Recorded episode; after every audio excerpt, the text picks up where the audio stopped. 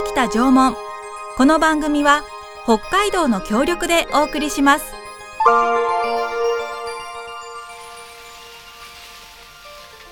私たちが暮らすこの北海道には1万年も前から縄文人が暮らしていました豊かな自然に囲まれて森では木の実や山菜を取ったり鹿の狩りをしたり海や川では鮭やホタテなどの魚介類を取って食べていました自然の一員として争いもなく仲良く暮らしていたのです。この番組は2021年7月に世界文化遺産への登録が決まった北海道北東北の縄文遺跡群についての情報発信と1万年以上にわたり採集漁労狩猟により定住した縄文時代の人々の生活と文化をお伝えする番組です。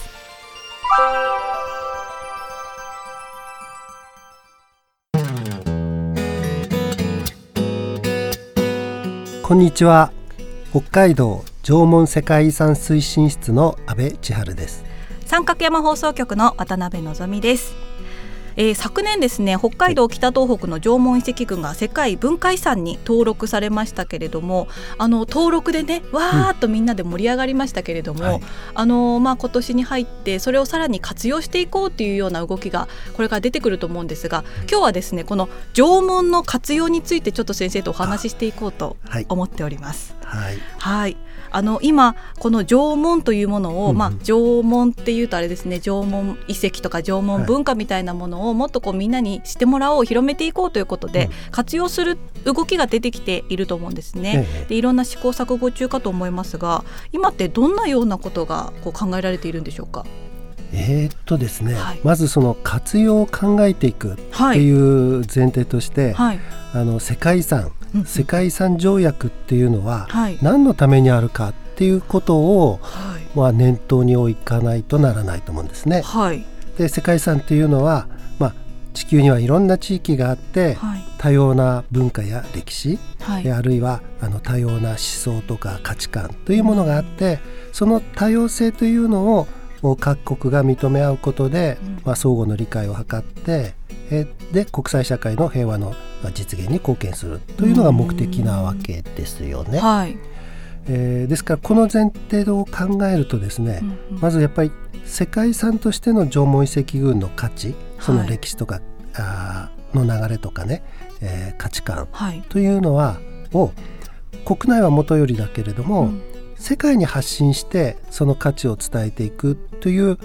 まあ、責務を負ったようなもんなんですよね。責任そう責任を負ったわけです。はい、はい、だからその価値を伝えていくっていうことなんですけれども、えー、難しいのは、はい、その遺跡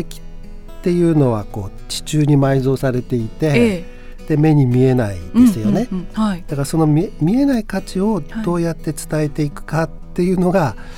課題になってるんですよね。で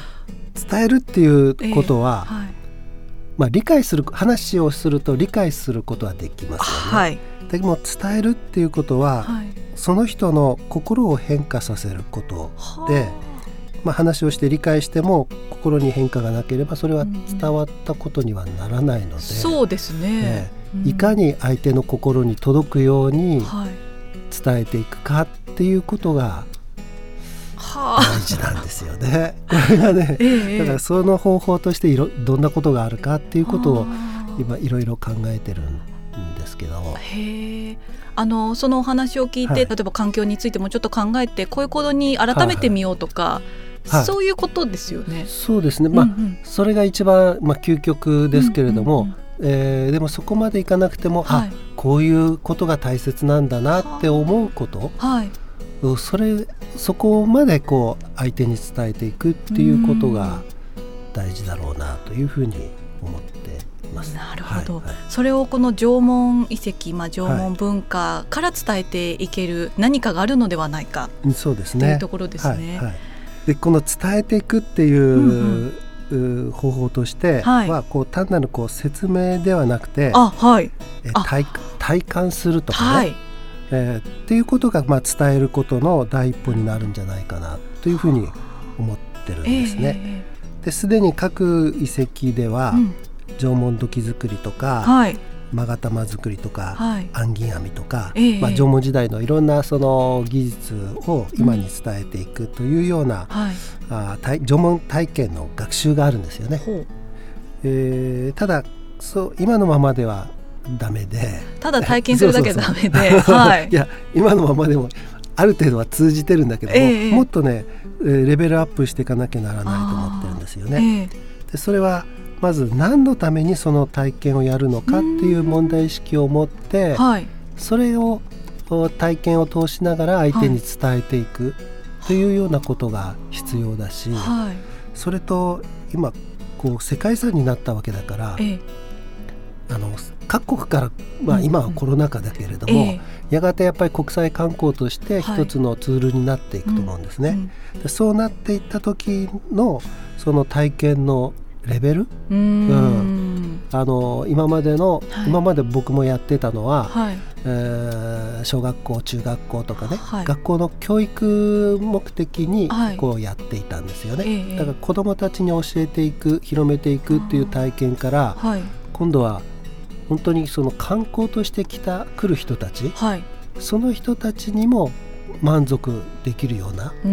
ものに仕立てていかなきゃならないので、えーまあ、今はコロナ禍ですけれども、えー、この期間の中でそういうレベルアップをしていくっていうことが大事だろうなというふうにも思ってます。でもちろんそのガイドのねスキル、はい、これも一方的に話すんじゃなくて、はい、こう会話をしながら相手が何を望んでるかということを察知しながら話をしていくとかね、遺跡だけじゃなくて、その海の話とか山の話とか、その環境のね自然環境の話もできるようにとか、もう知識の幅も広げていかなきゃならないから、これはね 大変なことだなと思っています。ね。うん、そうなんですよね。そっかガイドさんも今、はい、ボランティアの方が多くやってらっしゃるのかなと思いますが、すね。はい。はい、もちろん皆さんこう縄文のことたくさんご存知かと思いますけれども、知識だけじゃなくて、うん、相手にどういうふうに言ったら伝わるか？とか、ね、どういうことを求めてるのかっていう、そのレベルアップをしなきゃいけない。そうなんですよね。だから、あのそどのタイミングでこう話をするかとか、はい、15分に1回ぐらいはわっと驚くようなね話題を提供するとか、はい、そういったその観光としてのガイドのあり方っていうのがこれから必要になってくるしそ、ね,、れはじゃあボランティアガイドさんだけでいいのかっていうと、えー、そうじゃなくてやっぱり有料のガイドさんをね、はい、育成していく。そのガイドでも収入があるような人たちを育成していくとか、はい、いろんな取り組みがこれから必要だなというふうに思ってます。そうですね、であの同庁では、はい今あのガイド向けの教本というのを作っていまして、えーえー、それをもとに、今度は各市町の学芸員さんとか、ボランティアガイドさんと一緒にそういった目標を持って、はい、えー、のスキルアップをやっていこうかなというふうに思ってました。はい、そうですか。いや果てしないなというような 感じしますけれどもね。ね。はい、そっかそっか。そんな中で、うん、あの、先生としてはどういうこうこういうふうに活用していったらいいなっていうような理想みたいなものってありますか？えあのまあ、先週エビスタイさんが来て、はい、あの縄文観光の話をしてきましたけれども、ええ、僕もその地域の人たちが参加する新しい観光を作っていくっていうことが、はい、僕はね一番いいと思ってるんですよね。地域の人たちが参加する。そうそうそう。はあはあえー、昔からあ昔からってそんな私も年じゃないですけど。あの教育委員会にいたところから、ええ、その観光っていうのは教育の現場だって言ってたんですよね。でそれはまああ先ほど言ったように、はい、中学校とか、はい、小学校そして高校という学校教育の中だったけれども、はい、でもこれからそのアドベンチャートラベルとか、ヘリテージツーリズムというのがだんだんこう広まってきてますよね。あのアドベンチャートラベルっていうのはあの体験型で、はい、えー異文化とか自然というものを組み合わせてやっていくわけですよね。はいで自然系のアドベンチャートラベルはだいぶこう広まってきてますけれども、うんうん、その文化系ののアドベンチャートラベルってまだまだこれからなのででこのアドベンチャートラベルっていうのは地域の人たちが、はい、いろんな案内をしたりとか、うんうん、体験の手伝いをしたりとかして、はいえー、そこにも収入になるような形になってるのでこういう形がいいなと思ってます。うんうん、それと、えー、2020年に、うん、えー、文化観光振興法っていうのができてで文化庁もヘリテージツーリズムというのをこう推奨してるんですけどね。それはやはりその観光で、えー、得られた収入を文化遺産の保護とか、ボランティア団体さんに回すとか、はい、そういうこう仕組みでやっていることなので、はいうんうん、こういうこの旅行の体系を、うん、えー、まあ、広めていく、うんうん、ことによって伝えていくっていうことができるんじゃないかなというふうに思ってます。はい、あの循環していくっていうイメージですよね。ああ、それそうするとよりよく、そのなっていくっていう。はい。今まではどちらかというといろいろ、あの地域の人たちが、はい、あのまあお世話はするんだけれども。えーそれで終わりという感じだったので、はい、自分たちがこう観光に参加していくっていう受け身じゃなくて、参加していくっていう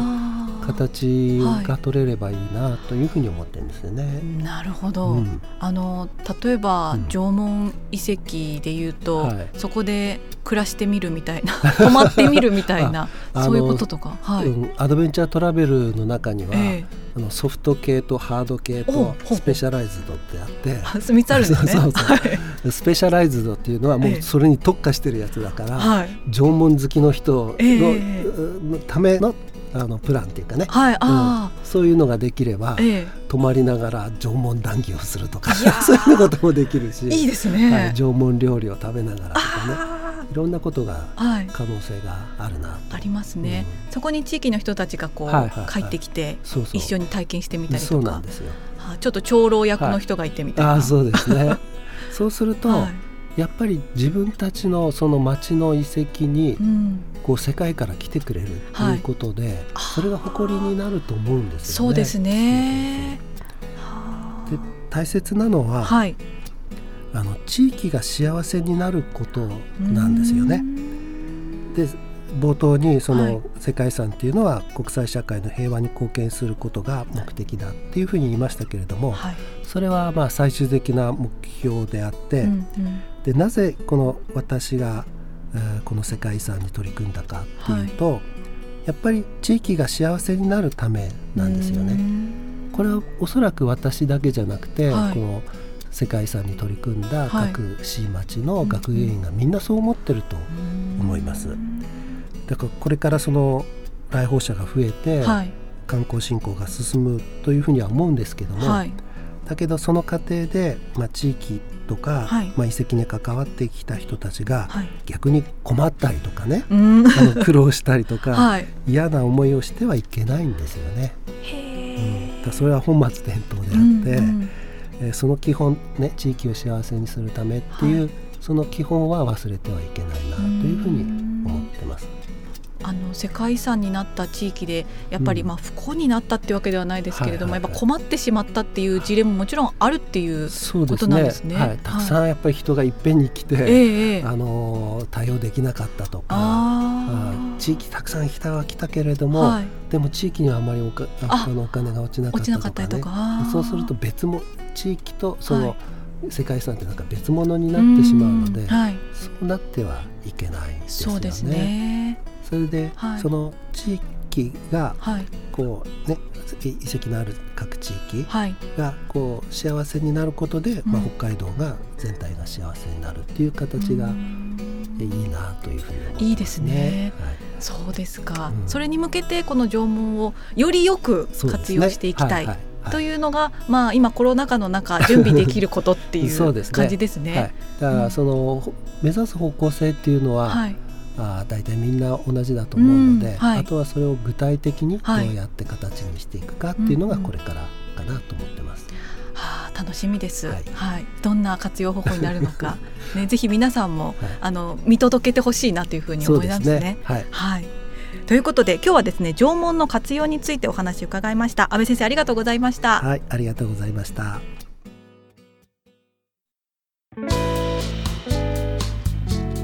この番組ではメッセージをお待ちしております。北海道北東北の縄文遺跡群について縄文時代縄文文化について疑問に思っていること安倍先生に聞いてみたいと思うことがありましたらぜひメッセージをお寄せください。メールはリクエストアットマーク三角山 .co.jp ファックスは札幌011-640-3331お手紙おはがきは郵便番号063-0841札幌市西区八軒一条西一丁目二の五。三角山放送局までお願いします。次回もお楽しみに。北北縄文この番組は北海道の協力でお送りしました。